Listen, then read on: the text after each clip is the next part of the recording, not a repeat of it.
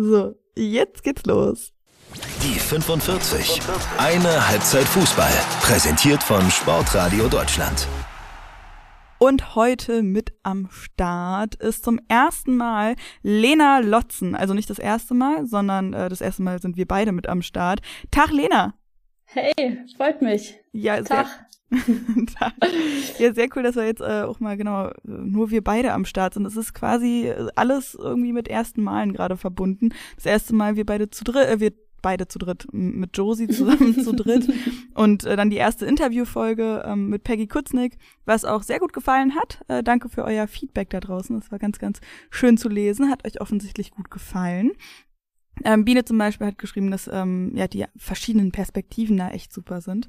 Und äh, genau, wenn wir gerade beim Feedback sind, äh, da habe ich mich super drüber gefreut. Äh, Andrea hat bei Instagram geschrieben, ähm, wir sind der erste Pod Sport-Podcast, den sie echt gerne hört. Da habe ich mich sehr drüber gefreut. Ganz, ganz lieben Dank dafür.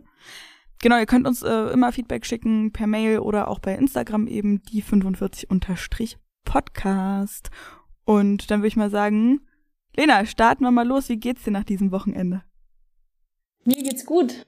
Ich war ähm, ja, einerseits mit Fußball beschäftigt, ähm, habe Freitag das Spiel gesehen von ähm, Köln gegen Leverkusen, war da live im Stadion gewesen und ähm, war dann auch ganz nett, Samstag mal ähm, vor dem Fernseher einfach ein Spiel schauen zu können mit Hoffenheim gegen, gegen Wolfsburg. Und habe das Wochenende bei meinen Eltern verbracht, weil bei mir steht jetzt bald ein Umzug an und habe da mal ein paar Möbel von zu Hause geholt. Deswegen hat sich ja auch unsere Folge dann leider ein bisschen verschoben. Ja, ach, vom einen Tag später. Wann warst du dann eigentlich zu Hause? Ach ja, irgendwann gegen neun, zehn Uhr. Oh also. Gott. Oh, wie nervig, ja. ey. War ah. richtig nervig. Aber ist ja eigentlich egal, ob man mit dem Auto fährt, da steht man im Stau, oder ob man mit der Bahn fährt, dann äh, steht man nicht im Stau, aber dann hat man anderweitige Verspätungen. Von daher plane ich das mittlerweile ja schon fast ein. Ja, und nur sind wir äh, heute am Montag zusammen versammelt und nehmen das Ganze auf. Du hast es gerade schon äh, sehr gut angesprochen, äh, Leverkusen gegen Köln, da warst du mit am Start. Damit fangen wir auch mal an. Das war der Spieltag. 1 zu 0 hat Leverkusen gewonnen. Durch ein Tor von äh, Byings in der 49. Minute. Äh, das war es dann auch gewesen, eben relativ kurz nach der Halbzeitpause vor 1700 Zuschauern. Und da warst du eben dabei, Lena. Genau, ich war eine der 1700 Zuschauerinnen. Äh, war eine coole Atmosphäre, eine coole Stimmung. Ich fand das Stadion, also das kleine Stadion in Leverkusen schon immer ganz cool, vor allem für so eine Kulisse zwischen, weiß nicht, 1500, 2000, 3000 Zuschauern. Ähm, bringt es da irgendwie so eine, eine gewisse Stimmung, eine gewisse Atmosphäre rüber, weil ja dann auch ein Abendspiel, das hat ja dann auch immer noch was Besonderes, wenn Flutlicht, ein Flutlichtspiel ist. Und ähm, man muss auch unterm Strich sagen, der einzelne Sieg für Leverkusen geht in Ordnung. Leverkusen war da mit Sicherheit die äh, spielbestimmende Mannschaft und das Einzel war dann auch ein, ein Traumtor. Ich weiß nicht, hast du es gesehen? Ja, auf jeden Fall. Das war äh, diese Ecke, ne? Genau, ja, genau. Und dann so vom, vom 16er reingeschlänzt. Ja. Um, den hat sie echt gut getroffen. Sau cool. Das war ein äh, sehr, sehr schönes Tor. Das habe ich mir auch äh, aufgeschrieben. Genau. Äh, Holla die Waldfee war mein Kommentar dazu. äh, von rechts zum 16er, genau, ins entfernte Eck aus der Drehung. Ich war schon bei den vielen Ecken, äh, direkten Eckentoren an diesem Wochenende. Sind mir einige gefallen. Ja, eben, genau. nee, aber ja, ist mir auch aufgefallen, also dass ähm, das schon, ne, so das klassische Derby-Charakter, was man irgendwie so hat, ne, was man immer sagt, so sehr, sehr umkämpft, sehr, sehr kämpferisch eben auch. Viele Emotionen und zwischendurch gab es echt super wenig Spielfluss, ne? Total. Also es war ein sehr, sehr zerfahrenes Spiel und ähm, ist ja leider manchmal so bei Derbys, dass es da mehr um alles andere geht, als vielleicht am Ende um den Fußball. Ähm, aber war trotzdem, denke ich, irgendwie ein ja, ein, ein kampfbetontes Spiel ähm, mit hin und wieder auch äh, ja, guten Szenen, guten Aktionen. Leverkusen hatte da auch einige ganz, ganz gute Spielzüge drin gehabt, aber ähm, ich würde es jetzt mal nicht als absolutes Highlight-Spiel ähm, betrachten. Ja, eben, das, das sieht man ja auch daran, ähm, dass eben nur ein Tor dann gefallen ist. Muss ja nicht immer was heißen, ne? aber bei dem Spiel war es dann halt doch, ähm, doch wirklich so hinten raus gab es dann von Köln doch noch irgendwie noch eine kleine Schlussoffensive, aber weil was war deiner Meinung nach so der Grund, warum es warum es für Köln dann halt wirklich nicht so geklappt hat? Ähm, also ich glaube, Leverkusen hat das sehr, sehr gut gemacht. Die haben Köln sehr hoch gepresst, haben ähm, auch die Innenverteidigerin von außen angelaufen. Das heißt, die hatten eigentlich nur noch die Möglichkeit, übers Zentrum zu spielen. Ähm, und da hat sich Köln noch ein bisschen äh, extrem hinten reindrängen lassen, weil sie es immer wieder versucht haben. Sie haben immer wieder versucht, hinten rauszuspielen, was einerseits ja sehr mutig ist und ich bin auch ein großer Befürworter oder eine große Befürworterin des Ganzen, sich von hinten raus zu spielen und nicht einfach nur den Ball zu schlagen. Nur man hätte, glaube ich, in der Situation hin und wieder mal die Option wählen sollen, einfach mal raus das Ding und mal für Ruhe hinten sorgen. So haben sie sich dann immer wieder selber in die Bredouille gebracht und konnten dann offensiv auch nicht so richtig für Entlastung sorgen. Ähm, haben sich da wenig ähm, ja, Offensivszenen, wenig Torchancen rausgespielt, auch viele einfache Ballverluste meiner Meinung nach. Ähm, das, was du gerade angesprochen hast, dadurch irgendwie auch ein zerfahrenes Spiel, was irgendwie immer wieder hin und her ging, wenig Spielfluss dabei war. Ähm, und ja, eigentlich zu wenig so äh, diese Tor konkreten Torchancen. Und Leverkusen ähm, hat das mit einem recht einfachen Spielaufbau gut rausgespielt, einer gewissen Ballsicherheit und ähm, natürlich dann auch zu einem richtigen Zeitpunkt ein Tor gemacht. Ähm, der geht ja auch nicht immer so rein. Und Köln ist dann zum Schluss irgendwann aufgewacht, hatte man das Gefühl, ähm, so mit einer gewissen Schlussoffensive, die aber leider ein bisschen spät war. Also da kam dann auch nicht mehr so richtig was ähm, bei rum. Nee, es war wirklich ein bisschen, bisschen dolle spät dann.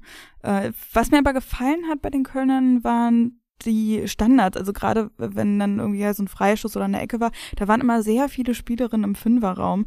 Hat dann halt leider aber auch nichts gebracht, so wirklich. Das war nee, leider nicht schade. so richtig. Aber ich glaube, über Standards ist ja grundsätzlich viel zu machen und viel zu holen. Hat man ja auch bei der EM gesehen, oh, dass ja. da äh, viele Tore fallen können. Ähm, wichtig ist natürlich, dass die Ecke erstmal richtig gut reinkommt und äh, auch dorthin kommt, wo sie hin soll. Aber ich glaube, da ist immer so ein gewisser Moment von Verwirrung im 16er oder im 5er sogar, wo irgendwie die Zuordnung teilweise fehlt und dann, dann wird's ganz schnell sehr, sehr gefährlich. Die Torhüterin hat vielleicht auch im Frauenfußball speziell manchmal noch nicht die absolute Größe, um gewisse Bälle auch runter zu pflücken und dann segelt der Ball da doch mal durch.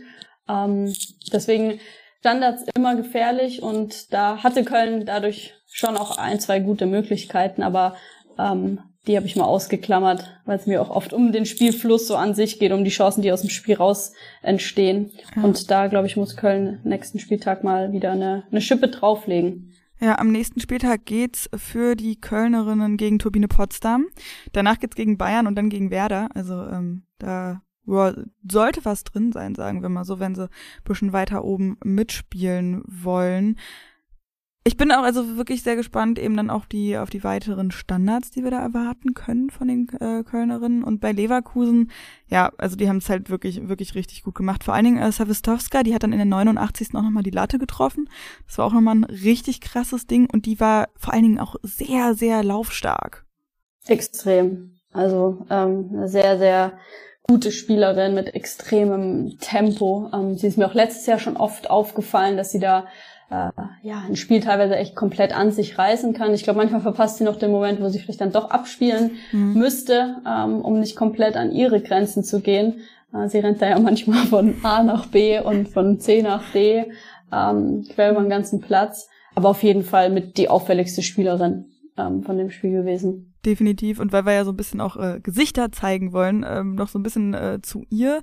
Ähm, Veronika Zawistowska ist ähm, ja ausgeliehen an äh, den FC mhm. Köln vom FC Bayern München, war davor eben in Polen unterwegs und äh, seit 2018 auch in der Nationalmannschaft Polens unterwegs. Also auf die sollten wir auf jeden Fall bei den nächsten Leverkusener Spielen äh, ein bisschen einen Blick haben. Für die Leverkusenerinnen geht's demnächst gegen Wolfsburg. Das wird ein hartes Ding, da bin ich auch super gespannt drauf.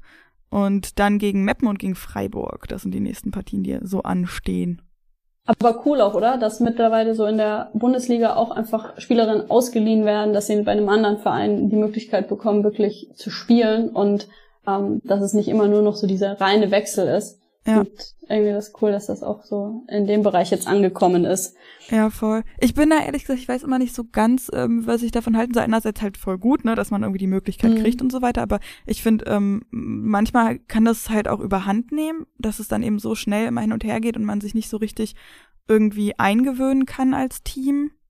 Weißt du, was ich meine? Ja, ja, voll. Also ich glaube, wenn du zu viel, ich glaube, du musst als Verein natürlich eine Mischung so finden mhm. aus, hey, ich habe vielleicht ein, zwei Spielerinnen, die ich echt nur geliehen habe und der bin ich mir auch bewusst, dass die theoretisch in einem Jahr oder maximal meistens zwei Jahren wieder weg sind.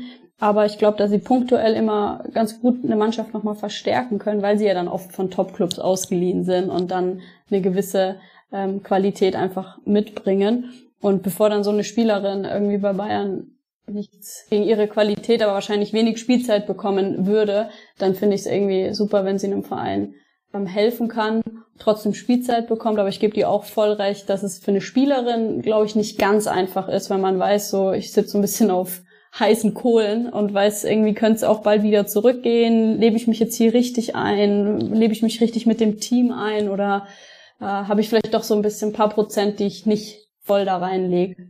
Das äh, glaube ich auch, dass es nicht ganz einfach ist. Ja, aber also ich meine, bei ihr ist es dann ja jetzt so, wenn es seit 2021 halt schon verliehen ist, dann ist es ja schon auch so, dass sie offensichtlich ein bisschen längerfristig da mit eingeplant wird und so weiter. Also da auf jeden Fall können wir einen Blick noch drauf haben. Hast du sonst noch was zu dem Spiel oder wollen wir weiterspringen?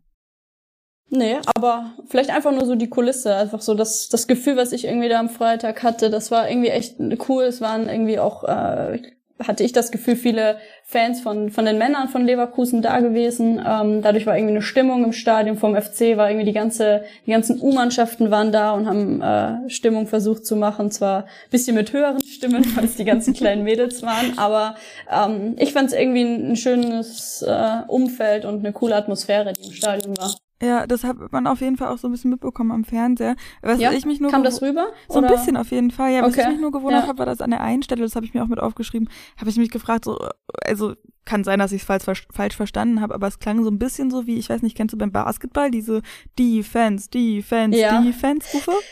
Ja, kenne ich da habe ich immer früher verstanden, die Fans, die Fans. Weil du, meine vielleicht, Mama spielt, ja, vielleicht war das ja, das. Meine Mama hat nämlich früher Basketball gespielt und da war ich öfter cool. mal in der Halle dabei und als ich kleiner war, habe ich dann immer gesagt, warum rufen die denn die Fans und die Fans? Und meine Mama hat mir dann irgendwann erklärt, dass es halt die Defense ist und ja.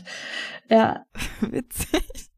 Dann äh, machen wir mal weiter mit unserem Fokusspiel. TSG Hoffenheim gegen den VfL Wolfsburg. Das war nicht nur für uns das Fokusspiel, sondern ähm, ja auch ziemlich breit ausgerufen, sagen wir mal so. Die ARD hat übertragen. Wie cool war das denn? Mega. Also richtig cool. Vor allem auch die Uhrzeit. Wie viel Uhr war es? Äh, 17.55 Uhr oder 18 Uhr? Ja, 17.55 Uhr müsste es gewesen sein. Ja. Genau. Also mega perfekt. Samstagabend ähm, so ein Spiel auf der ARD zu zeigen, ist, glaube ich, mal ein Ausrufezeichen. Voll. Für die und, Liga. Ja, und wenn wir gerade bei 7000, äh, bei 1000, jetzt habe ich schon verraten, wenn wir gerade bei 1700 Zuschauerinnen und Zuschauern waren, jetzt sind wir bei 7109 und 1,45 Millionen am äh, TV in der ARD. Ja. Also. Ist, glaube ich, eine Steigerung von letztem Jahr von wahrscheinlich mehr als 50 Prozent bei so einem Spiel. Ähm, glaube ich, super. Und wenn man dann noch dazu gesehen hat, dass sie auch wirklich in Hoffenheim im großen Stadion gespielt haben, ähm, dann ist es das, was man sich, glaube ich, genau wünscht für den Frauenfußball, dass solche Spiele dann eben auch in einem vernünftigen Stadion ähm, stattfinden, dass sie vernünftig gefilmt werden können, dass das Ganze drumherum auch passt irgendwie, so dass die Leute dann auch gerne einschalten, sich das gerne anschauen ähm, und auch für die Mädels einfach mega cool, dass das jetzt auch so in die Liga getragen wird. Letzte Woche irgendwie das Spiel in Frankfurt mit ähm, dem Spiel in der Commerzbank Arena. Darf man das überhaupt noch sagen? Weiß ich gerade gar nicht. Ich glaube, mittlerweile ist es so? der Deutsche Bankpark. Ja, Deutsche Bankpark, Entschuldigung. Waldstadion. Ich möchte hier für keine Bank, Sparkassenbank. Es gibt auch ganz viele andere Banken. genau, Parkbanken, ja. was auch immer. Ja, aber das war wirklich, das war richtig gut. Ich finde es auch voll gut äh, und wichtig, was du sagst, ne, dass ähm, das so gut übertragen wird, weil es eben voll wichtig ist, auch verschiedene Kamerawinkel zu haben und die ganzen Möglichkeiten halt auszunutzen, weil ne, ähm, Magenta Sport da wird ja der größte Rest übertragen und Eurosport hat auch pro Spieltag ein Spiel live im Free TV. Aber ähm, was mich halt bei Magenta Sport so ein bisschen stört, ist, dass man, also was halt wirklich so für Analysen und wenn du halt wirklich alle Spiele gucken willst, super nervig ist, ist, ist, dass du mit einem Account nur ein Spiel gucken kannst. Also du kannst nicht parallel gucken oder so. Da wirst du dann immer wieder rausgeschmissen und eben, mhm. ähm, ja, die verschiedenen Kameraeinstellungen sind dann halt beim Öffentlich-Rechtlichen einfach doch auch nochmal anders und äh, helfen da irgendwie auch voll das Spiel richtig ja. mitzukriegen, ne?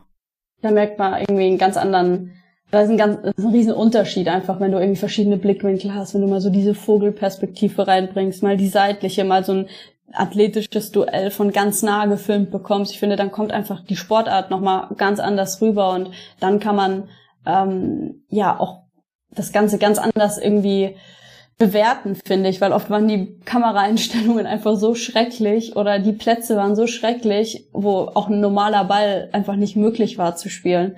Ähm, von daher äh, bin ich da richtig happy drüber, dass der Step jetzt gegangen wurde. Es wurden ja auch die ganzen Bundesligisten dazu in Anführungszeichen verpflichtet, dass sie da ähm, eine gewisse Kameraperspektive schaffen können. Ich glaube, es war für manche Vereine gar nicht so einfach ähm, dass das dann auch wirklich äh, zu ermöglichen ist. Ich habe das hier in Köln ein bisschen mitbekommen, dass es dann darum ging, äh, wir brauchen eine Hintertorkamera, wir brauchen auch für die Abendspiele eine andere Flutlichtbeleuchtung, damit ähm, die Übertragung dann wieder professionell sein kann, also dass dann eben das Fernsehbild gut ist und da zieht sich dann so eine ganze Kette hinten dran. Ähm, da war es hier dann so irgendwie, dass die Flutlichtmasten aber irgendwie gar nicht nochmal mehr Lichter äh, tragen konnten aufgrund von irgendwie der Stabilität der Masten dann und ähm, also da hängt echt dann super viel dran und ähm, ich glaube, dass es da für manche kleinere Vereine vielleicht gar nicht so einfach war, ähm, das dann wirklich zu ermöglichen, obwohl ich den den Step einfach super finde.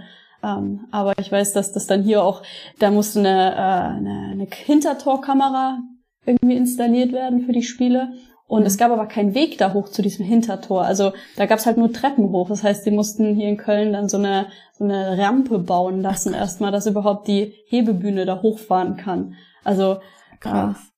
Äh, ja. ja. Deswegen, ich glaube, Professionalisierung ist immer so super und ich finde, das ist auch genau der richtige Step, dass so eine Übertragung jetzt äh, so stattfindet.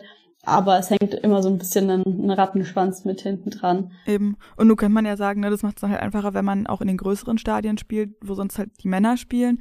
Aber das ist ja auch nicht bei jedem Spiel wirklich gut. Also wenn wir auf den ersten Spieltag gucken, da zum Beispiel bei ähm, Turbine in Bremen, da waren glaube ich so 400 noch was Zuschauerinnen und Zuschauer. Und klar, also wenn man das dann in einem großen Stadion austragen würde, würde es halt irgendwie noch trauriger aussehen und das würde ja auch nicht helfen. Also. Nee, und die Kosten werden, glaube ich, auch viel zu hoch. Also alleine, glaube ich, hier das, ich rede jetzt immer ein bisschen von Köln natürlich, weil ich hier ein bisschen mehr Einblicke habe, aber ähm, allein das reine Energiestadion einmal aufzuschließen, kostet dann schon irgendwie für einen Spieltag 10.000 Euro. Das heißt, du musst ja überlegen, macht es jetzt wirklich Sinn, da reinzugehen? Habe ich dann wirklich einen Mehrwert von dem Ganzen oder sage ich, nee, ich bleibe in meinem kleinen Stadion?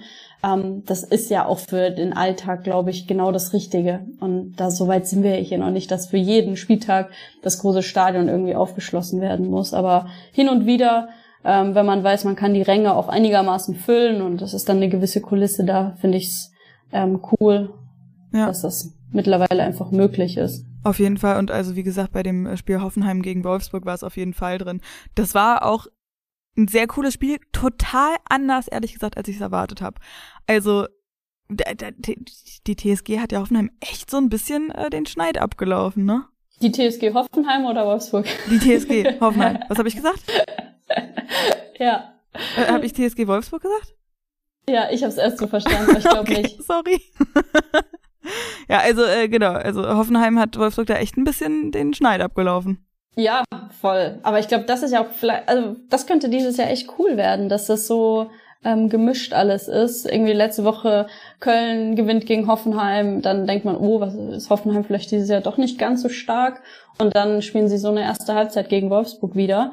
Ähm, ist ja perfekt. Also wenn man das mal als neutraler Zuschauer betrachtet, würde ich sagen, super, das ist so spannend sein kann, so ein Spiel. Ja, voll. Ich habe auch, ich muss auch ehrlich sagen, so sorry an alle Wolfsburg-Fans, aber ich war am Ende richtig sauer. Also ähm, 2 zu 1 hat Wolfsburg dann ja noch gewonnen. Ähm, das der Ausgleich ist erst, also das 1-0 für Hoffenheim in der 14. Minute schon durch Naschenwenk, das war eins ähm, dieser, dieser, dieser Eckentore. Und der Ausgleich dann erst in der 83. Minute durch Gerard. Und da habe ich schon gedacht, oh ja, shit, ne, jetzt so ganz kurz vor knapp irgendwie, und dann machen sie bestimmt auch noch das 2 zu 1 und haben sie gemacht mit Jule Brandt in der 88. Und wie gesagt, ich muss ehrlich sagen, ich habe mich dann echt ein bisschen geärgert oder fand es super schade, weil ich halt gedacht habe, oha, krass, irgendwie am ersten Spieltag Bayern lässt Punkte liegen und dann Wolfsburg auch noch am zweiten Spieltag. Das kann ja doch vielleicht wirklich richtig, richtig spannend werden, diese Saison. Äh, aber das ist dann halt eben auch, ne, es sagt sich so leicht hin, aber es ist halt wirklich so, das ist dann die Wolfsburger Qualität, dass man eben auch am Ende hinten raus noch die Kräfte hat, weil das hat man eben ganz doll dann gesehen bei der ähm, TSG, äh, dass sie Kräfte gelassen haben. Das hat man, finde ich, auch schon die ganze zweite Halbzeit gesehen. Also ich glaube, man ist ja als neutraler Betrachter bei so einem Spiel oft oder vermeintlich oft eher für den äh, kleinen Außenseiter bei so einem Spiel, obwohl man ja bei den beiden Mannschaften schon von zwei Top-Teams der Liga spricht und auch von Hoffenheim von einem Top-Team spricht. Und trotzdem ähm, hat man ja das Gefühl, eigentlich müsste Wolfsburg gewinnen. Und wenn es dann irgendwie so lange 1-0 für Hoffenheim steht, dann hofft man, dass sie das irgendwie über die Bühne bringen. Ähm, aber es hat sich ja die ganze zweite Halbzeit schon angebahnt, dass da Wolfsburg echt am Drücken war. Ich finde so ein bisschen die ganz konkreten Torchancen haben da noch gefehlt. Also die waren ja, äh, Hoffenheim stand ja echt komplett hinten drin und äh, Wolfsburg hat sich irgendwie versucht, da einen Weg durchzubahnen.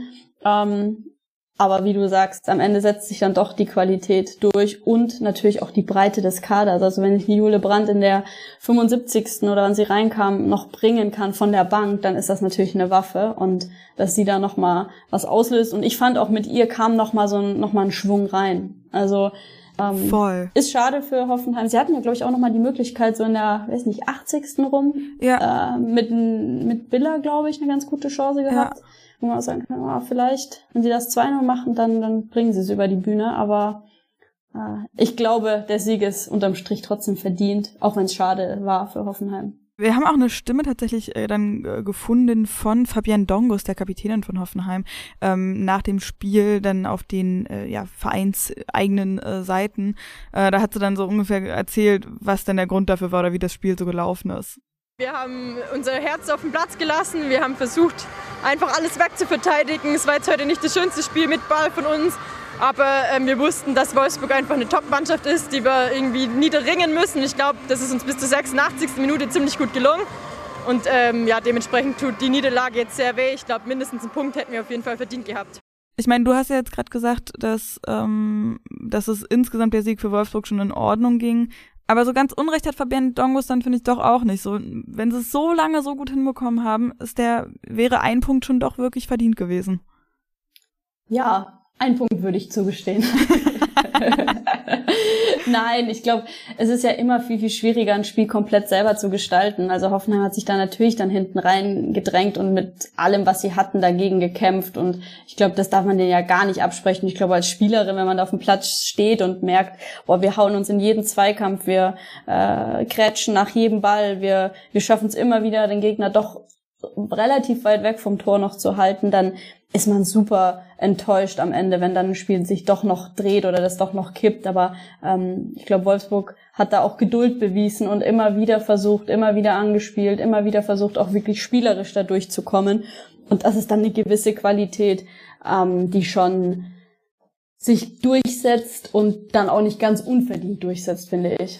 Ja, du hast es schon angesprochen, ne? Also wenn man so eine Jule Brandt mit reinbringen kann. Und Jule Brandt, ja, also wirklich, das hat man so gesehen, wie dann auf einmal so viel mehr Schwung mit drin war. Und sie dann noch mit dem Siegtreffer und dann ja auch noch mit dem Lattentreffer davor. Und ja, da bleibt uns nichts anderes übrig, außer den Award auch noch gegen ihren Ex-Verein, dann denen so die Tour zu vermiesen. Das ist echt richtig bitter. Was für eine Geschichte. Ja. Ich glaube, man kann äh, wenn man da vielleicht in Jule Brands äh, Kopf oder Herz schaut, ist man da wahrscheinlich auch so zwiegespalten. Wahrscheinlich ist sie natürlich jetzt voll in Wolfsburg angekommen, aber hat lange in Hoffenheim gespielt. Und wenn du dann deinem Ex-Verein da so äh, das Spiel aus der Hand reißt, dann hat man gemischte Gefühle und äh, kann mir auch vorstellen, dass sie sich jetzt vielleicht nicht gewünscht hätte, dass sie direkt das Tor schießt, aber es ist dann irgendwie der Sport und man nimmt das dann mit, nimmt das hin und spielt dann halt irgendwie auch für den Verein, für den man dann gerade spielt. Ähm, aber ja, so sind irgendwie Geschichten im Sport oft irgendwie, habe ich das Gefühl, oder? Dass sich so Kreise schließen. Voll. Die hat ja dann auch nicht richtig gejubelt. Also man hat ja dann gesehen, so sie, sie freut sich irgendwie, aber Ich glaube, jemand anders hätte, wenn einer 86. oder 88. Minute äh, das 2-1 noch schießt, ja, glaube ich, ein bisschen anders noch gefeiert oder sich gefreut. Sie hat ja auch dann selber noch gesagt, irgendwie in einem, ähm, ich weiß gar nicht mehr, wo genau das Interview war. War das bei Sky? Dass sie dann gesagt hat, ja, es war halt dann einfach der nächste mögliche Schritt und der nächste logische Schritt, äh, eben zu Wolfsburg zu wechseln. Und ich fand das halt so krass, wie doll man gesehen hat, was sie so dem Team mitbringen kann einfach. Mit äh, ihrer Kreativität und mit diesem, mit diesem Schwung, ne? Ja, ich glaube auch, dass es für sie äh, ein richtiger Schritt war. Ich glaube, dass der vielleicht gar nicht so einfach jetzt erstmal wird, weil sie hat natürlich auch in Wolfsburg eine gewisse Konkurrenz vor der Nase, aber für eine junge Spielerin ist es schon mal enorm wichtig, überhaupt im Training. Das Trainingsniveau steigt für sie ja auch extrem. Und selbst wenn sie dann tendenziell erstmal eine Spielerin ist, die vielleicht von der Bank kommt, wird sie trotzdem ihre Spielzeit bekommen. Wolfsburg ist in allen drei Wettbewerben vertreten. Die werden eine gewisse Rotation drin haben und da wird sie so sehr äh, von profitieren, da bin ich mir sicher. Und wie man jetzt ja auch gesehen hat, sie ist ja den anderen Spielerinnen auch nicht weit hinterher. Also man kann ja eher äh, ein bisschen in die Zukunft gucken und äh, sich darauf freuen, was bei ihr da noch kommen kann. Ich glaube, man sollte sie auch nicht unter Druck setzen. Sie wird auch ihre Zeit brauchen, sich dort einzugewöhnen mit dem höheren Trainingsniveau, mit dem Pensum, was in Wolfsburg gefahren wird. Da muss sich auch eine junge Spielerin erstmal dran gewöhnen. Aber ähm, ich glaube, das ist definitiv der richtige Schritt für sie. Sie hat bei der EM ja auch schon gezeigt, dass sie auf allerhöchstem Niveau mithalten kann. Ich glaube, Konstanz ist dann so der nächste Schritt, der bei jungen Spielerinnen hinzukommt, dass ich das nicht nur mal in einem Spiel kann, sondern dass ich das über jedes Spiel auf einem gewissen Level halten kann. Und da ist es dann eben voll gut, dass, ähm, ja, wie du gesagt hast, Mehrfachbelastung bei Wolfsburg am Start, die müssen rotieren, die werden rotieren müssen und da wird sie auf jeden Fall die Spielzeit bekommen, um sich dann im Zweifel auch einfach ranzutasten, erstmal an diese Konstanz und das so zu lernen. Ganz spannend fand ich, dass ja eben Hoffenheim das so gut gemacht hat und man trotzdem einen Ballbesitz von 30 zu 70 pro Wolfsburg hatte. Das ist halt schon irgendwie ziemlich heftig und ja, spiegelt schon das Spiel auch wieder, aber zeigt eben auch, wie gut Hoffenheim das gemacht hat, so lange da hinten dicht zu halten. Ja. Also riesen 30, 70 ist schon, schon extrem. Und ich glaube, das war vielleicht das Gefühl, was ich nämlich am Ende hatte, dass ich gedacht habe, ah, es war schon sehr, sehr pro Wolfsburg alles. Ja. Aber ich verstehe ja auch die, die Enttäuschung der Spielerin dann da Klar. von Hoffenheim. Ich glaube, das steht außer Frage. Ja, die Spielerinnen haben sich auf jeden Fall gepusht gefühlt durch eben die vielen Zuschauerinnen und Zuschauer. Das hat auch Luana Bühler gesagt. Die Fans haben uns getragen über das ganze Spiel hinweg und ich glaube, äh, wenn man das jetzt so einmal erlebt hat, äh, dann, dann hofft man natürlich auf weitere solche Spiele. Ich glaube, das ist auch für die Spielerin, also so wie es Luana gerade gesagt hat, das ist einfach so ein anderes Gefühl, wenn du auf dem Platz stehst und drumherum ist einfach das Stadion irgendwie voll oder so viel Zuschauer im Stadion, als wenn du irgendwie so vor 100, 200, 300 Zuschauern in Anführungszeichen nur spielst. Ähm, das trägt dich anders, das pusht dich anders. Ich glaube, das ist alles, was sich ein Sportler oder eine Sportlerin so erhofft. Was war die größte das, Kulisse, vor der du mal gespielt hast? Ähm, ich glaube, das war in der Allianz Arena. Wir hatten vor der EM 2013 ein äh, EM-Vorbereitungsspiel noch gegen Japan gehabt. Und ähm, eine ganz witzige Geschichte, weil ähm, ich zu dem Zeitpunkt beim Bayerischen Fußballverband äh, mein ja, Praktikum oder irgendwie sogar mein ähm, vom Studium aus irgendwie so ein Werkstudent, nee, ich war noch nicht mal Werkstudent. Ich glaube, es war ein Praktikum, Praktikum? gearbeitet habe. Und ähm, ich habe die ganzen Tickets gedruckt für die ganzen Zuschauer. Und für mich war die, die Nominierung so für die EM und alles sehr, sehr ähm, überraschend und habe damals so die Trommel äh, sehr oder die, den, die Trommel gewirbelt, wie sagt man? Ja, ja die, die Werbetrommel. Die, die Werbetrommel, so rum, genau. Gerührt? Ähm, gerührt. Ja, ja gerührt ist, glaube ich, richtig. Und habe versucht, die ganzen bayerischen Vereine zu diesem Spiel zu bringen, aber gar nicht mit dem Gedanken, dass ich dort selber spiele. Ähm, das hat sich dann irgendwie so Richtung Ende der Saison erst herausgestellt und dann waren tatsächlich, ich glaube, über 45.000 Zuschauer im Stadion wow. gewesen. Ja. Geil. Und ähm, das war aber irgendwie so ein bisschen, ich konnte das gar nicht so glauben in dem Moment, weil ich davor irgendwie mit den ganzen Vereinen im Austausch war, wer welcher Verein wie viele Karten möchte und so weiter. und am Ende stand ich dann selber unten auf dem Platz. Mhm. das erinnert mich immer an die Geschichte, aber das war auch eine Wahnsinnskulisse in der Allianz Arena. Da war der Oberrang irgendwie so einmal zu Den haben sie irgendwie so abgedeckt gehabt und der Unterrang war halt komplett voll. Also so ein. Unter- und Mittelrang. Und das war auch, du bist da rausgegangen und dachtest so, ich, ich zerreiß mich heute, obwohl es um eigentlich nichts geht. Ja. Voll geil. Oh, hoffentlich sehen wir sowas dann auch wirklich, ne, ähm, wenn, wenn die ähm, äh, Frauenabteilung dann auch in die großen Stadien, Stadien alle können im Winter. Ich meine, klar, dann ist Winter dann Fall vielleicht nicht ganz so viele hin, aber vielleicht ja doch, da hoffe ich echt richtig drauf. Ja, das wäre mega cool. Ich glaube, man muss halt dahin kommen, dass äh, die Zuschauer irgendwie auch kommen, ohne dass komplett alle Werberegister gezogen Ja. werden und jeder kleine Verein angeschrieben wird, sondern dass es normal in Anführungszeichen ist, dass es irgendwie so präsent ist und so überall sichtbar ist, dass jeder weiß, ah, da findet das Spiel statt. Oh ja, okay, ich habe Zeit, ich komme dorthin und Ja. nicht, ich muss persönlich eingeladen werden, dass ich dorthin gehe. Ich glaube, das wäre so das Coole, was so den den Switch noch oder den Switch bräuchte es irgendwie noch von so dem ich muss oder ich werde da persönlich eingeladen hinzu, ah, ich gehe da einfach hin, weil ich es irgendwie mitbekommen habe. Ja, und das ist, glaube ich, so das Ding, was dann ja jetzt ähm, zwischen Europameisterschaft und Weltmeisterschaft halt am spannendsten ist zu beobachten. Ne? Aber da hatte ich letzte Woche halt auch mit Peggy drüber geredet, mit Peggy Kutznick, wo es halt dann auch klar ist, ne, es kommt total drauf an, wer gegen wen spielt. Also jetzt klar, Hoffenheim gegen Wolfsburg, das zieht halt enorm. Aber wenn wir dann Essen gegen Meppen haben, die eben nicht so eine großen Namen haben, dann wird es, glaube ich, noch mal schwieriger. Aber ich, ja, hoffe halt ja, trotzdem, dass es leider. sehr Das voll ist- wird.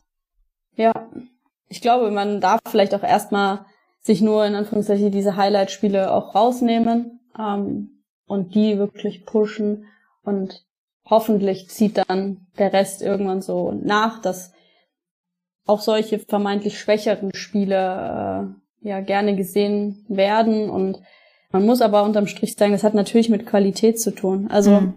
wenn das einfach nicht so attraktiv für viele ist, das sich anzugucken, dann ist es schwierig, da Zuschauer hinzubekommen. Das Ganze muss irgendwie attraktiv, athletisch, schnell und äh, spannend sein. Das Ja. sind so die Faktoren, die es braucht. Und wenn das nicht gegeben ist, dann weiß ich selber auch nicht, wie soll ich denn jemanden von einem Spiel überzeugen, von dem ich selber dann nicht wirklich überzeugt bin. Da hast du recht, ja. Weiter geht's auf jeden Fall für die ähm, beiden Vereine, wenn wir da mal einen Strich drunter machen wollen. Äh, für Hoffenheim dann gegen Meppen, Freiburg und Essen und Wolfsburg spielt als nächstes gegen Leverkusen, Turbine und dann Bayern. Und äh, wie gesagt, also Wolfsburg gegen Leverkusen, das wird ein richtiger Knaller, glaube ich. Ja, ich bin wirklich gespannt auf das Spiel.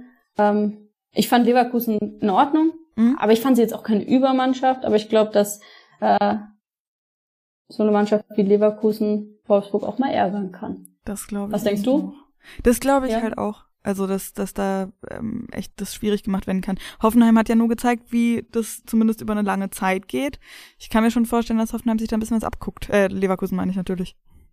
Ja, denke ich auch. Ich Ich glaube, der Schlüssel liegt da auch noch bei den äh, vermeintlich kleineren, sich eher defensiv zu verhalten, immer wieder Offensivakzente zu setzen, schnell zu kontern. Weil ich bin der Meinung, wenn man den Top-Mannschaften wie Wolfsburg und Bayern Platz gibt, dann wird's böse. Dann kann es oft echt richtig in die Hose gehen ähm, mit deren Qualität, aber mit bisschen defensivere Grundpositionen äh, und dann wirklich nach vorne kontern. Da ist was drin. Auf jeden Fall, da schauen wir genau drauf. Und jetzt schauen wir vor allen Dingen erstmal auf Turbine Potsdam gegen MSV Duisburg. Und ja, Duisburg hat's wirklich geschafft, Turbine zu ärgern. 3 zu 0 haben die gewonnen. Das war ja so absurd. Ja, ich war im Auto, äh, als dieses Spiel stattfand Ja. und ich konnte es gar nicht glauben. Also, ja, Vollkommen ich glaube, absurd. man hat ja vor der Saison so ein bisschen äh, darüber nachgedacht, was passiert mit Potsdam, wo geht der Weg hin, wie ist die neue Mannschaft, muss ja gar nicht, wo die stehen so richtig, aber äh, 3-0, also 0-3 ist schon Das ist richtig heftig und vor allen Dingen, also ähm, Doppelpack durch Yvonne Zielinski in der 11. und 72. und dazwischen in der 52. noch das 2 zu 0 durch Caitlin Parcell. Und wir, wissen jetzt eigentlich noch viel weniger, wo Turbine steht, weil die halt auch noch zwei verletzungsbedingte Auswechslungen hinnehmen mussten. In der 23. Minute schon äh, Jennifer Kramer, die hatte sich vorher schon irgendwie vertreten beim Laufen ungefähr an der äh, Eckfahne war das und dann musste sie halt raus. Und ähm, genau, dann musste auch noch die Kapitänin ausgewechselt werden, Noemi Gentile, ebenfalls verletzt. Die musste auf einer Trage rausgetragen werden und war dann auch im Krankenhaus und so weiter. Also das ist halt echt super bitter gewesen. Und ähm, ja, Duisburg hat es einfach richtig, richtig gut gemacht. und in entscheidenden Ja. Momenten dann eben die Spitzen nach vorne gesetzt. Also ganz anders als Turbine, die eben versucht haben, irgendwie teilweise mit Hackespitze 1, 2, 3 da durchzugehen und dann aber irgendwie im letzten Moment immer, genau was wir halt auch schon gesagt hatten, ne, ähm, worauf es ankommen wird, erstmal die, äh, die, die, die ähm, Abläufe einzuschleifen und so weiter und so fort. Das wird noch eine Weile dauern und jetzt eben noch länger, weil zwei so eine großen Stützen wegbrechen. Das ist so, so, so bitter.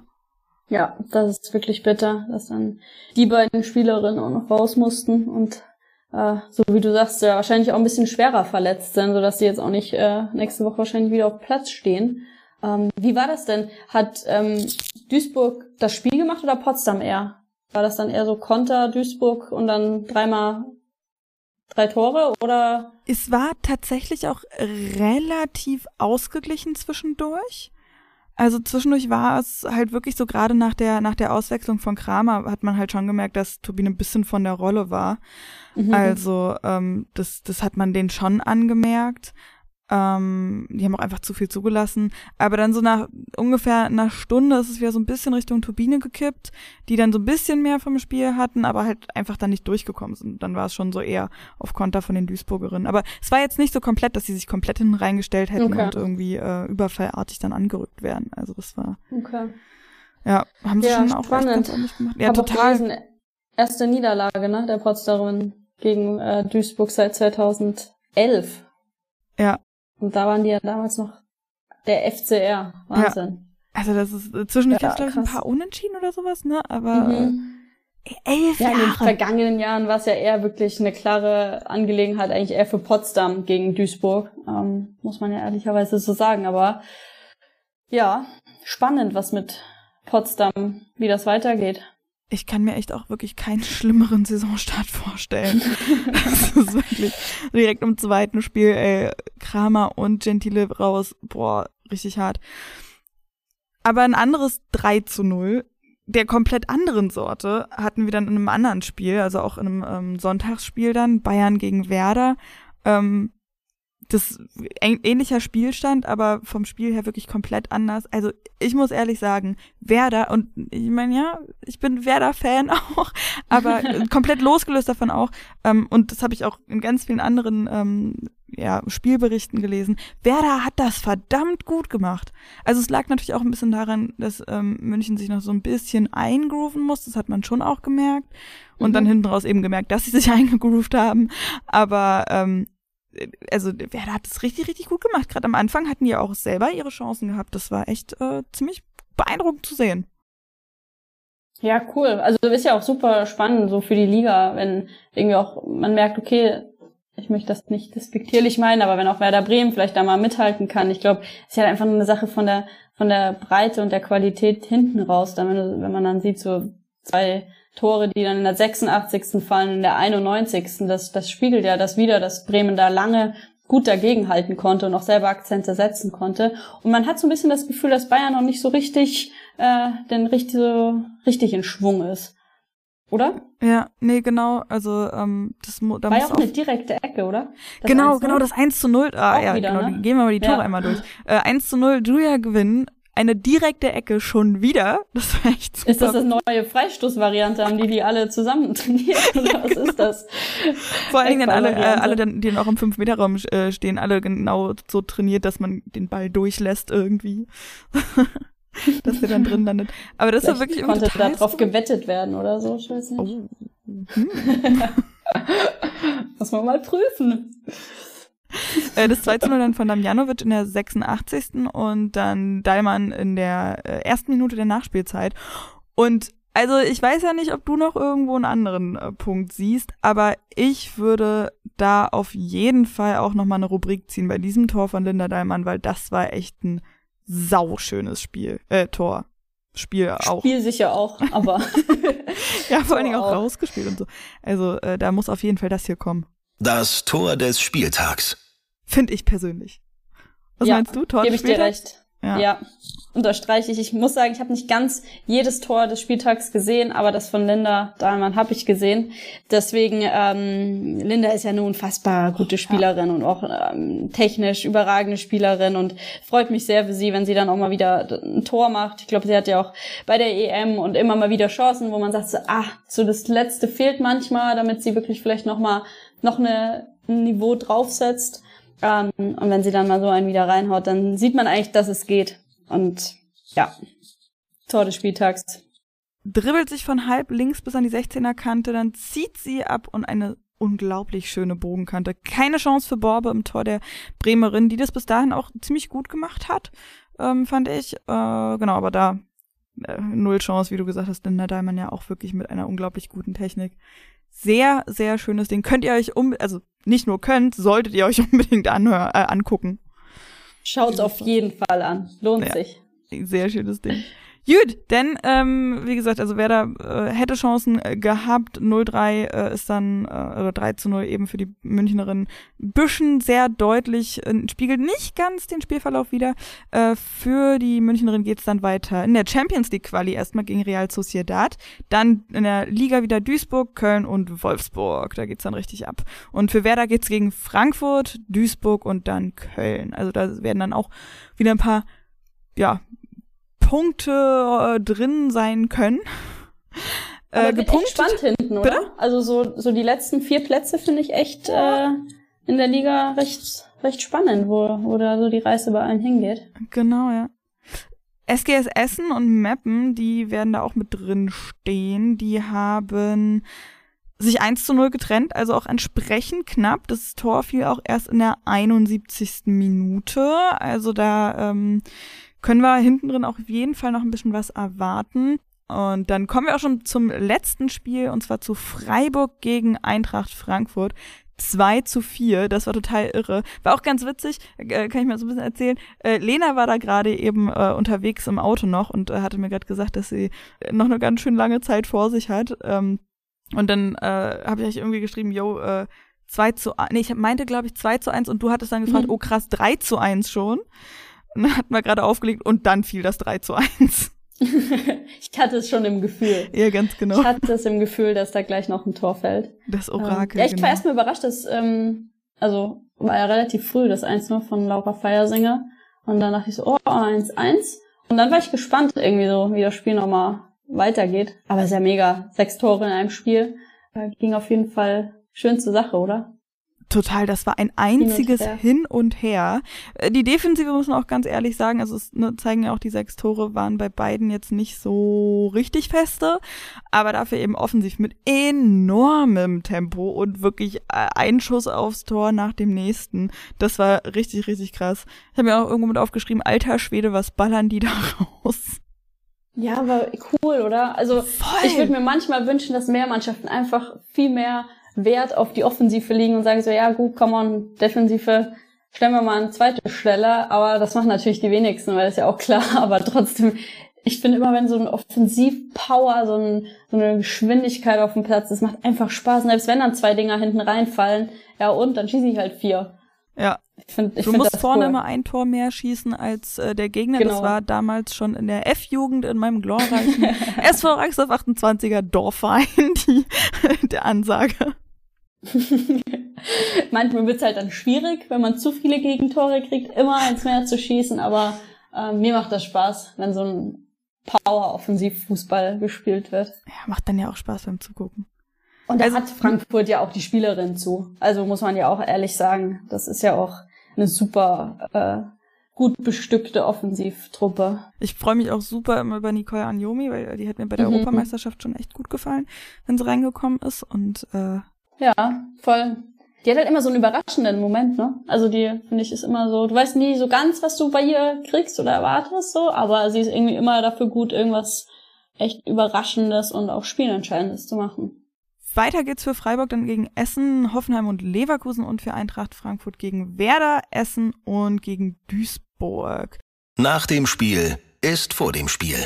Am nächsten Spieltag, da haben wir ja schon gesagt, freuen wir uns ganz besonders auf ein Duell, nämlich das, ja, Spitzenduell, also auch nach Tabelle, ne? Äh, Wolfsburg gegen Leverkusen, der erste gegen den zweiten, das wird richtig gut, aber auch Köln gegen Potsdam nicht ganz so uninteressant.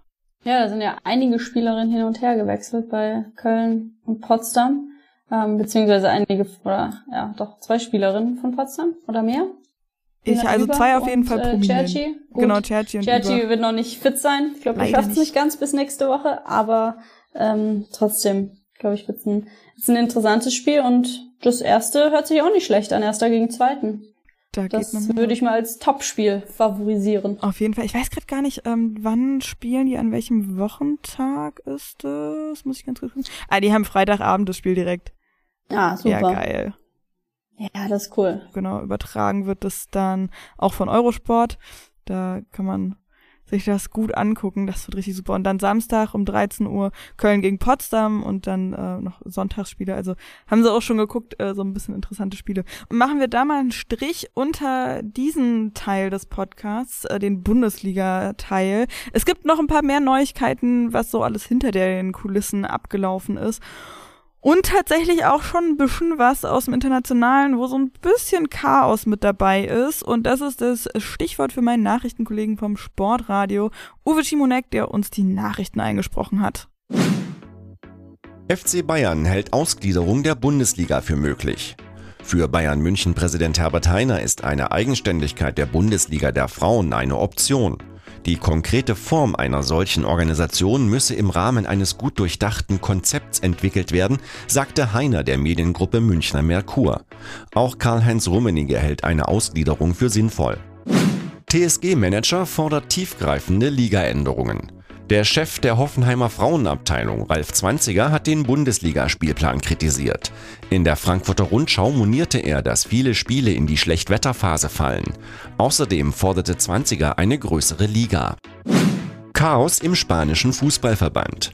15 spanische Nationalspielerinnen haben ihren Rücktritt dementiert. Es sei bedauerlich, dass der Verband private Mitteilungen in absichtlich verkürzter Form öffentlich gemacht habe, teilten sie mit.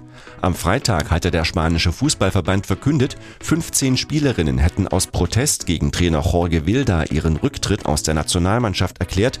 Der Verband drohte mit Sperrungen. Ja, ich will gleich mal die letzte Meldung aufgreifen. Das Chaos da im spanischen Fußballverband, das hat, glaube ich, am letzten Freitag alle so ein bisschen überrascht, erschüttert. Ähm, Spanien ja irgendwie eine Nation, die in den letzten Jahren, vor allem im Frauenfußball, enorm hochgekommen ist. Und ähm, ja, also ich habe das gelesen und war irgendwie ein bisschen perplex, wenn 15 Nationalspielerinnen auf einmal sagen, hey, ich will austreten, ich will rück, äh, gebe meinen Rücktritt bekannt dann fragt man sich ja schon wirklich, was, was steckt dahinter, was passiert dahinter. Und ich glaube, dass das Spielerinnen nicht ohne Grund tun, ehrlich gesagt. Ich habe bis jetzt keine weiteren genauen Infos, was da dahinter steckt, aber irgendwie hört sich's nicht gut an, finde ich. Ich weiß nicht. Äh, hast du da schon irgendwie was genaueres noch gehört oder mitbekommen? Nee, tatsächlich nicht. Ähm, was ich halt schwierig finde, also ich meine, die haben ja dann ähm, eben auf Instagram unter anderem auch geteilt, ähm, dass es keineswegs so ein Rücktritt war, wie der Verband das veröffentlicht hat. Und, sondern dass sie halt nur gesagt haben, hey, wir wollen nicht mehr mit ihm zusammenarbeiten, aber nicht direkt gesagt haben, wir wollen hier gar nichts mehr mit der Nationalmannschaft zu tun haben, sondern im Statement hieß es dann auch, ja, wir werden immer auch für die Nationalmannschaft sein und Teil dieser Mannschaft sein. Ähm, aber selbst wenn das so ist, finde ich, zeigt es so einen krassen Bruch und vom Verein, äh, vom Verband halt auch einfach, also mich hat diese Nachricht so aufgeregt, weil als Verband zu sagen, hey, wenn 15 Spielerinnen sagen, sie wollen aus welchen Gründen auch immer nicht mehr mit dem Trainer zusammenarbeiten und dass man dann sagt, nö, wir bleiben aber beim Trainer und jetzt schaut mal, wo ihr bleibt und so eine internen Nachrichten dann so zu veröffentlichen, finde ich einfach eine totale Schweinerei, absolut respektlos. Also, ich bin da total perplex und wie soll denn das jetzt weitergehen? Weil also irgendjemand muss sich da eine tierische Blöße geben und das, ich glaube, der Verband wird sich die nicht geben.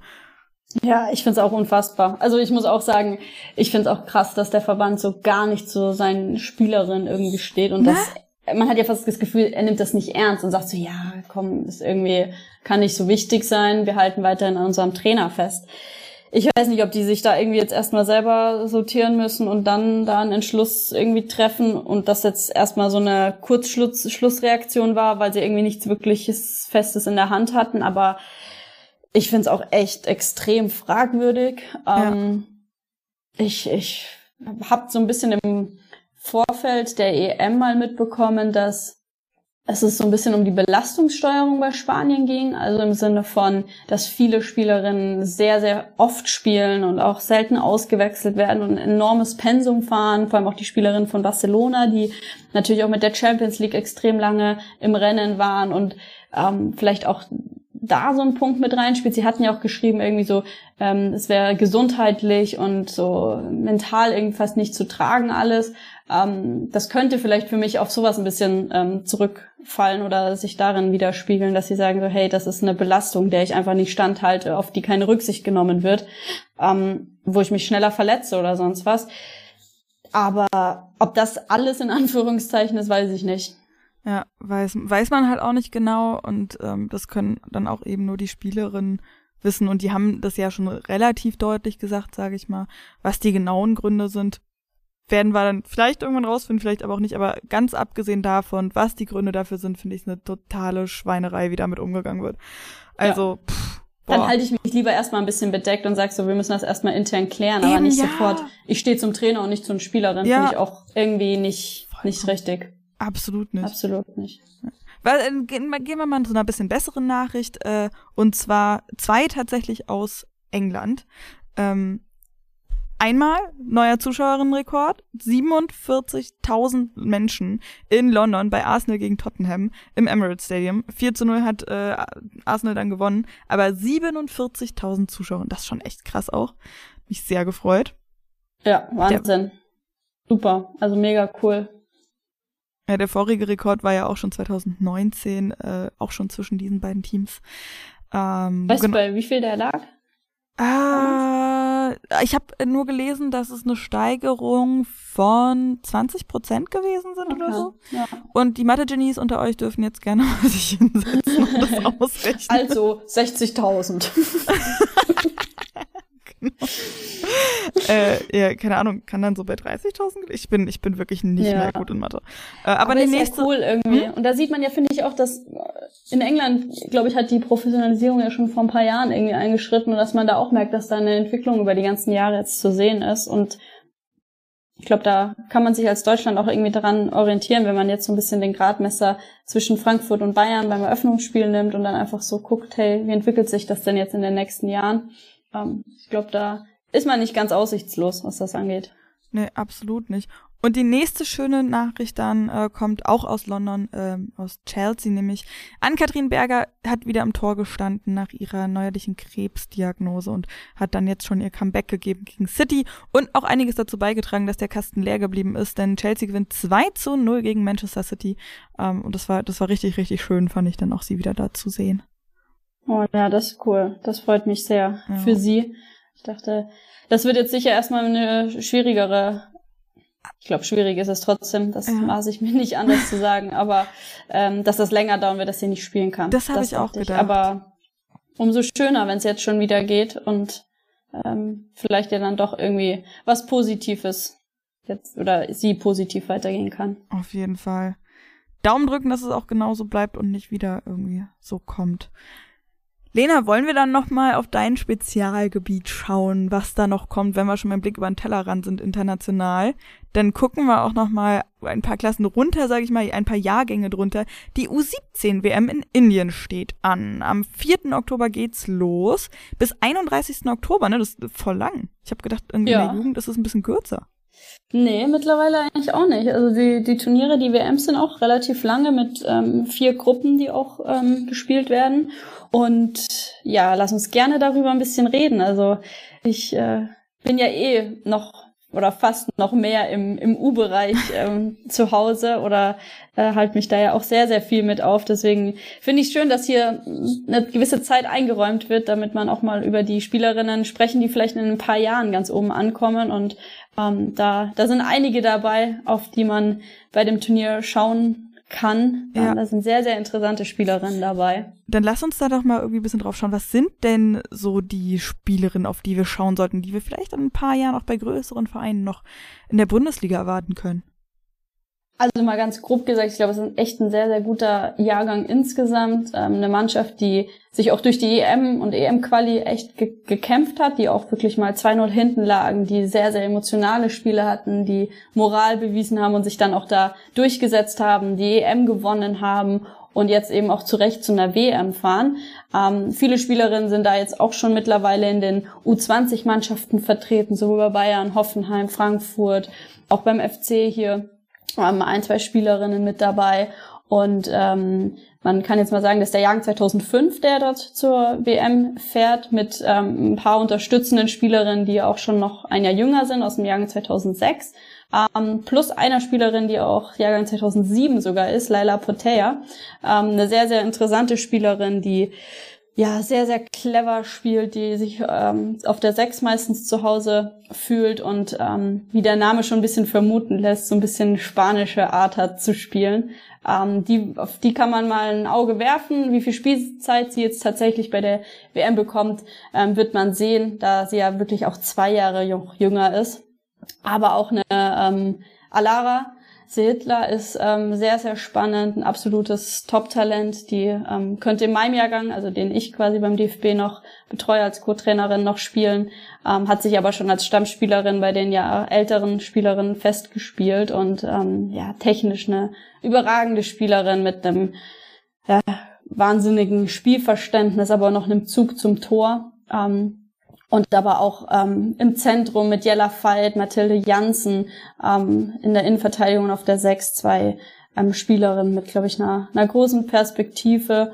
Ähm, man kann aber auch ähm, auf eine Pauli Plattner äh, mal ein Auge werfen und ähm, auch eine ähm, Melina Krüger über Außen, die auch noch ein Jahr jünger ist. Also da sind wirklich sehr, sehr viele spannende Spielerinnen mit dabei. Deswegen lohnt es sich da auch mal einzuschalten. Ich weiß jetzt gar nicht ganz genau, welche Spiele wo übertragen werden, aber ähm, das finde ich noch raus. Alles klar. Ich auch gleich noch, mal, gleich noch mal gucken und das liefern wir dann auf jeden Fall mit nach. Im Zweifel in den Show Notes. Ha! Hier genau. können wir auch mal auf die Show Notes verweisen äh, bei diesen ganzen äh, Podcast-Diensten und so weiter. Ähm, in, in, also du hast jetzt ein paar Spielerinnen auch schon genannt und äh, sehr viele, sehr spannende. Ähm, ist ja nicht umsonst so, dass die äh, die Europameisterschaft auch gerade gewonnen haben. Äh, da lohnt sich auf jeden Fall mal hinzugucken. Und ähm, es war lange auch unklar, ob die stattfinden wird, diese Weltmeisterschaft, ne? Ja, das war äh, bis vor kurzem sogar, man muss sagen, irgendwie bis vor zwei Wochen war das Ganze irgendwie so ein bisschen vage, weil der indische Verband irgendwie ab Mai Probleme hatte. Ähm, irgendwie gab es da Unstimmigkeiten, so dass irgendwie die Lizenz dem Verband auch entzogen wurde von der FIFA und ähm, deshalb natürlich auch dann keine WM dort stattfinden konnte. Die Kommunikation war aber sehr, sehr schlecht, so dass die ganzen europäischen Verbände beziehungsweise ähm, der DFB dann auch kaum Infos zu dem Thema hatte und eigentlich lange der Meinung war, ja, die WM findet statt, bis dann kurz äh, vor der Vorreise, die irgendwie Ende August hätte stattfinden sollen, ähm, mal so das Gerücht aufkam, uh, äh, wahrscheinlich findet die WM dort gar nicht statt und dann wurde mit Costa Rica, Neuseeland, alle möglichen irgendwie experimentiert, ob das Möglichkeiten wären. Dann wurde irgendwie das Ganze wieder zurückgerudert und es war dann doch okay. Die FIFA hat dann doch wieder das Go gegeben und jetzt findet die WM auch ganz normal in Indien statt. Anscheinend klappt's jetzt doch. Okay, also hoffen wir mal, dass das auch wirklich so sein wird, ja. weil ich meine, äh, ihr reist dann ja auch schon bald ab. Also reist du mit? Nee, leider nicht. Das ah. ist, also vielleicht zur Erklärung. Mhm. Wir haben ähm, zwei Trainerteams im U16, U17 Bereich und der Jahrgang, der jetzt quasi zur WM fährt, ist das Trainerteam von Fritzi Kromm, Julia Simic und Melanie Behringer. Ähm, die fahren mit dem Team mit und ich mit meinem Trainerteam, mit meiner Cheftrainer, mit Sabine Loderer und noch zur zweiten Co-Trainerin ähm, Marie-Louise Ether. Wir fahren zur EM-Quali in zwei Wochen. Also wir fahren quasi mit dem Jahrgang drunter. Ähm, na, da haben wir da dann aber auf jeden Fall direkt die Quelle bei dir. Genau. da sitzt sie ganz nah dran. Ja. Und wir haben jetzt ja gesagt, dass äh, Deutschland auf jeden Fall auch mit zum Topkreis gehört. Ne? Wer sind denn sonst so Favoriten? Mm, ja, eigentlich kann man im U-Bereich da ähnliche Favoriten aufzählen wie bei den Frauen auch oben. Die USA ist ein äh, Mitfavorit. Ähm, die Spanierinnen sind der amtierende Weltmeister. Auch die ähm, werden, wenn nicht alles schief läuft, ganz oben mitspielen. Japan ist in der Altersklasse meistens sehr, sehr stark. Und zuletzt waren eigentlich auch immer ähm, die Nordkoreanerinnen ähm, ein Top-Team. Die Nordkoreanerin? Ja. Wie, okay, krass. Ja, ja, die waren da auch immer ähm, ganz mit oben. Ich erinnere mich auch an meine eigene U17 WM. Dort sind wir gegen Nordkorea rausgeflogen. Krass. Wie, wie laufen äh, denn da dann so ähm, ja, Reisen ab? Weil das wird ja alles sehr, sehr streng gehandhabt und bewacht da in Nordkorea. Wie, wie, wie ist da der Austausch? Gibt's da Austausch? Ja, man weiß es nicht so genau. Ja. Also es gibt nicht viel Austausch mit dem ähm, Verband und auch mit den, mit den Mannschaften. Man kommt auch überhaupt an die Spielerin nicht dran. Normalerweise kommt man ja irgendwie doch mal, weil man im U-Bereich ja auch meistens noch in den gleichen Hotels untergebracht sind, ist und so weiter, auch mal mit irgendwie Spielerinnen aus anderen Ländern mal in Austausch oder quatscht mal oder sonst irgendwie was. Und mit denen war es immer sehr, sehr distanziert und kalt. Die sind eben jetzt auch nicht bei dem Turnier dabei. Und es ist auch nicht klar, warum. Also Corona war mal so im Raum gestanden, dann war irgendwie so der zweite Aspekt, vielleicht sind sie auch gesperrt. Also es ist unklar, muss man ehrlich sagen. Und ähm, man weiß auch nicht, ob die Mädels da aus freier Hand da sind oder ja. nicht oder was dahinter steckt. Ähm, bisschen fragwürdig. Ja, also das Ganze. bisschen undurchsichtig. Ja, definitiv. Ja äh, jeder, der Zeit hat und Bock hat, mal den Nachwuchs zu gucken, der sollte da mal einschalten, weil ich glaube, da werden wir einige in den nächsten Jahren wohl in der ersten Liga sehen, aber die ein oder andere eventuell auch in der A-Nationalmannschaft. Deswegen äh, gerne mal reingucken. Ja. Und vor allen Dingen, wenn ihr dann in ein paar Jahren sagen wollt, ha, hier 2022 habe ich das schon gehört, den Namen habe ich gehört, soll ich mir merken. Äh, das hat mir Lena Lotzen erzählt und deswegen habe ich das getan. Also Schön hingucken genau. und auch nachlesen. Dann war es das für heute schon von uns. Nächste Woche geht's wieder weiter mit der nächsten Interviewfolge. Wie gesagt, danke fürs Feedback zur ersten Folge. Ich finde das irgendwie immer richtig schwierig, so einen Podcast abzubinden, weil wenn man da irgendwie so richtig am, am Schnacken gerade schon ist und dann irgendwo so ein Ende zu finden, äh, fällt mir nicht immer so ganz einfach, weil das dann irgendwie immer wie so, wie Kai aus der Kiste kommt, so, huch, Jetzt sind ja, wir ja schon am Ende. Ein bisschen rein, man muss erstmal reinkommen und wenn man dann so mittendrin ist, dann denkt so, ah, hm, jetzt müssen wir abbrechen. Ja. Aber wir hatten ja viele coole Themen, glaube ich. Eben. Auf jeden Fall. Und die gibt's auch nächste Woche, wie gesagt, äh, wieder dann ähm, mit der nächsten Gästin, die ich euch wieder unter der Woche verraten werde. Ihr könnt uns wie immer Feedback geben zu dieser Folge insgesamt äh, per Instagram bei die45-podcast beim, bei, beim Twitter, bei dem Twitter, natürlich bei Twitter meine ich. Gern Hashtag die45. Mail ist die45 at sportradio-deutschland.de. Da findet ihr uns auf den ganzen Kanälen. Also, ähm, Genau, wenn ihr noch mehr Input aufsagen, äh, aufsaugen wollt übrigens zum ähm, Fußball der Frauen, ähm, Folgt auch gerne mal dem Podcast mitreden. Der ist jetzt irgendwie gerade frisch an den Start gegangen, habe ich gesehen. Äh, Nina, also eine andere Nina als ich, hat da zum Saisonstart äh, eben den Podcast äh, an den Start gebracht, äh, in die Startlöcher, um nochmal Start zu sagen. ähm, da könnt ihr auf jeden Fall gerne reinhauen. Die äh, guckt auch so sehr viel aufs internationale äh, Geschehen. Also ich finde es immer gut, wenn da wieder mm, eben neue Sachen auch mit am Start sind, ähm, weil es kann nie genug drüber geredet werden, finde ich. Finde ich auch.